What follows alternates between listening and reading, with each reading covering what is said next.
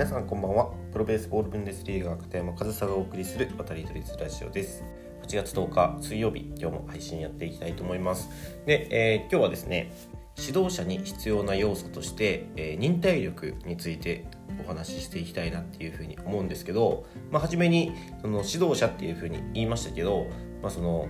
まあ、僕はね今野球の指導者をやっているのでこういう言い方をしたんですけどその指導者に限らずその大人が子供に対してだったり、親と子だったりそういったものにも応用できる考え方じゃないかなと思うのでもしよければ最後まで聞いていただけたらなというふうに思います。でこの忍耐力っていう力僕指導者にとってとても大切な力だと思っていてまあ、その忍耐力というと、まあ、我慢をするっていうようなイメージ強い方多いかと思うんですけど我慢をするというイメージよりかは僕が考えるこの指導者に必要な忍耐力っていうのは待つことができる。これを僕は忍耐力と呼んで、えー、コーチ指導者にとって大切な能力だと考えています。で待つことを何が大事なのか何を待たなければいけないのかっていうところをお話しすると、えー、選手の成長を待つことができるかどうかですね。その指導者の仕事っていうのは選手が成長すること選手のパフォーマンスを上げることそれが指導者の仕事ですよね。でえその指導者の仕事としてその選手のパフォーマンスを上げることが求められているので選手のパフォーマンスが上がらないと指導者として評価もされないんですよ。でだったら指導者は選手に対してパフォーマンスが上がるように早く結果が出るようにということを指導者側も選手に求めてしまいますよね。でもそれってその指導者が求める、えー、パフォーマンス成長速度の速さと実際に選手が、えー、成長する速度パフォーマンスが上がる速度っていうのが必ずしもマッチしないんですよ。でそれでその選手じゃなくて指導者が求める成長速度の速さに選手の成長速度が合ってなかった時に指導者がなんでできないんだ？なんで同じこと何回も言ってもパフォーマンス上がらないんだと。そういうふうに思ってしまったりもしくは直接選手に言ってしまったりそういったことって少なくないと思うんですよね。前も言っただろうとか前と何も変わってないぞとか、まあ、パフォーマンスを上げるということはそこに何かしら変化が必要だったりするのでその指導者はね選手に対して変化を求めるんですけど変化をさせることって本人からしたらすごく難しいわけでただでさえ難しいことに取り組んでいるのにそれに対してなんでできないんだとかどれだけ時間がかかってるんだとか、まあ、焦らされるような追い込まれるような言葉をかけられたりプレッシャーをかけられるとやっぱりそれパフォーマンスって上がってこないですよね。だから指導者は選手の成長を待たないといけないんですよ。もちろん技術指導だったり、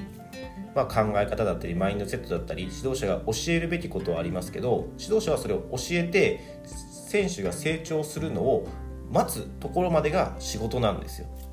ただ何もせずにねただそのバッティング練習だけさせて成長を待つ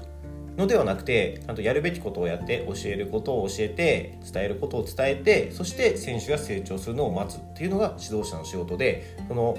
教えることを教えて伝えることを伝えてまでができる人はいるんですけどその後待つことができない人が多い印象があるんですよね。でその待つことができないと選手にプレッシャーを与えてしまって逆に指導者自身が選手のパフォーマンス向上を妨げているケースって少なくないと思うんですよね。だから待つことができるっていうのは指導者にとってすごく大切な能力だと思いますしその選手の側からしてもなんか一回言われたことをその時できないとなんでできないんだなんでこんなこともできないんだって言ってくる指導者よりも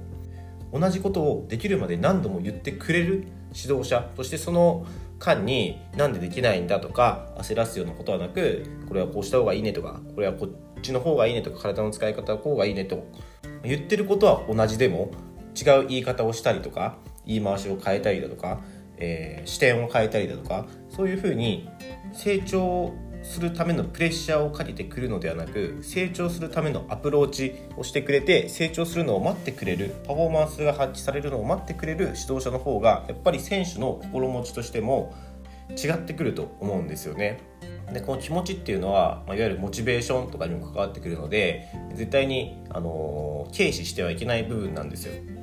だから選手の成長パフォーマンス向上を待てることっていうのはすごく大事ですしその待つにあたって同じことを何回も言ったりしないといけないわけですよ。だからそこには忍耐力が必要なんですよね。待つこともそう同じことを何回言うこともそう。そこにはやっぱり忍耐力っていうのは必要で忍耐力がないと選手の成長を待てない。待てないから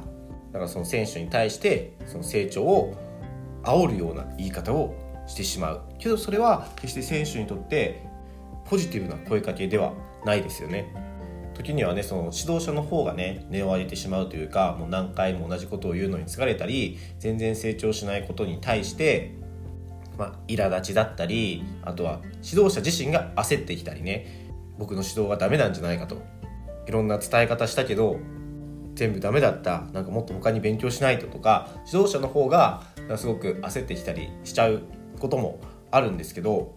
けどよくよく考えてもらいたいんですけど成長しないことパフォーマンスが上がらないことに一番悩んでるのは選手本人なんですよ。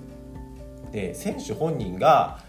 なんでうまくいかないんだろうなんでパフォーマンス上がってこないんだろうって思ってるところに指導者大人がねなんでできないんだってその不安をね煽る追い打ちをかけるような声かけをするのってもうその精神的にというかメンタル的に心に良くないことはもう容易に想像できますよね。だからその指導者が焦る気持ちをもちろん分かるんですよ。僕もそういった感情になることはあります。あるけどその時に選手本人の立場選手本人の気持ちを考えてみると多分その選手が一番悩んでると思うんですよ。その指導者あなた以上に。だから指導者は選手の成長パフォーマンス向上を待たないといけないんですよ。見守らないといけないんですよね。それができないとあなたの行動指導者の行動がパフォーマンス向上や成長を妨げることにもなってしまうと。これは避けたいことですけどまあいろんなところで起きていることじゃないかなというふうに思います。心当たりがある人もいるんじゃないでしょうか。でこれは最初にも言いましたけど僕はねあの野球の指導者という仕事を今してるので指導者という言葉を使って、え今回説明しましたけど、まあ、学校の先生と生徒だったりあとは親と子だったり何か教える側と教わる側そういった関係性の中で、えー、使える考え方じゃないかと思います。教える側は教わる側の成長を待たないといけないんですよ。教える側ができるのは、え教えて伝えてあとは待つことなんですよね。その教えたこと伝えたことを吸収できる。そして吸収してそれを表現できる。インプットアウトプットにはそれぞれ個人差があります。すぐできる子もいればすぐできない子もいる。けどそれを、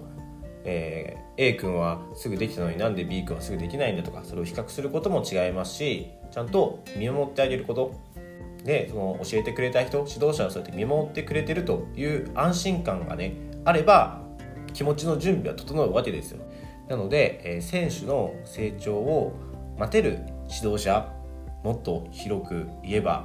子どもの成長を待てる大人でありたいなというふうに思いますしそれに必要なのは忍耐力だと。という話を今日はしてみました。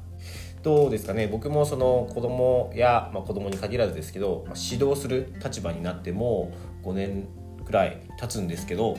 一番長い子で言ったらその丸々5年ずっと、え教えてる子とかいるんですよ。で、まあ、もちろんその年齢的な成長もありますけどパフォーマンスとしてもちゃんと成長しているんですよね。ででも成長していて一回成長が止まってパフォーマンス向上が止まってでちょっとその子も悩むような時期とかもあったりしてけどそれを超えたらちゃんとまたパフォーマンスって上がってくるんですよね。だからそういった僕自身もそういった経験をして僕もねその指導者として教えてるこのパフォーマンスが上がらないことに焦りを感じたこととかもあります。ありますけどちゃんと伝えるべきこと伝えて待っているとちゃんと成長するんですよ。ちゃんとパフォーマンスが上がってくるんですよ。だからね僕もまだまだなのでもっと長い目でね人の成長っていうものをえー、待てる見守っていける人になっていきたいなと、まあ、自分の自戒を込めてね今日のお話とさせていただきたいなというふうに思います。はい、ということで、えー、何か人に教えることがある立場にいる人は参考にしてもらえたらなというふうに思います。え今日も最後までお聴きいただきありがとうございました。片山和沙でした。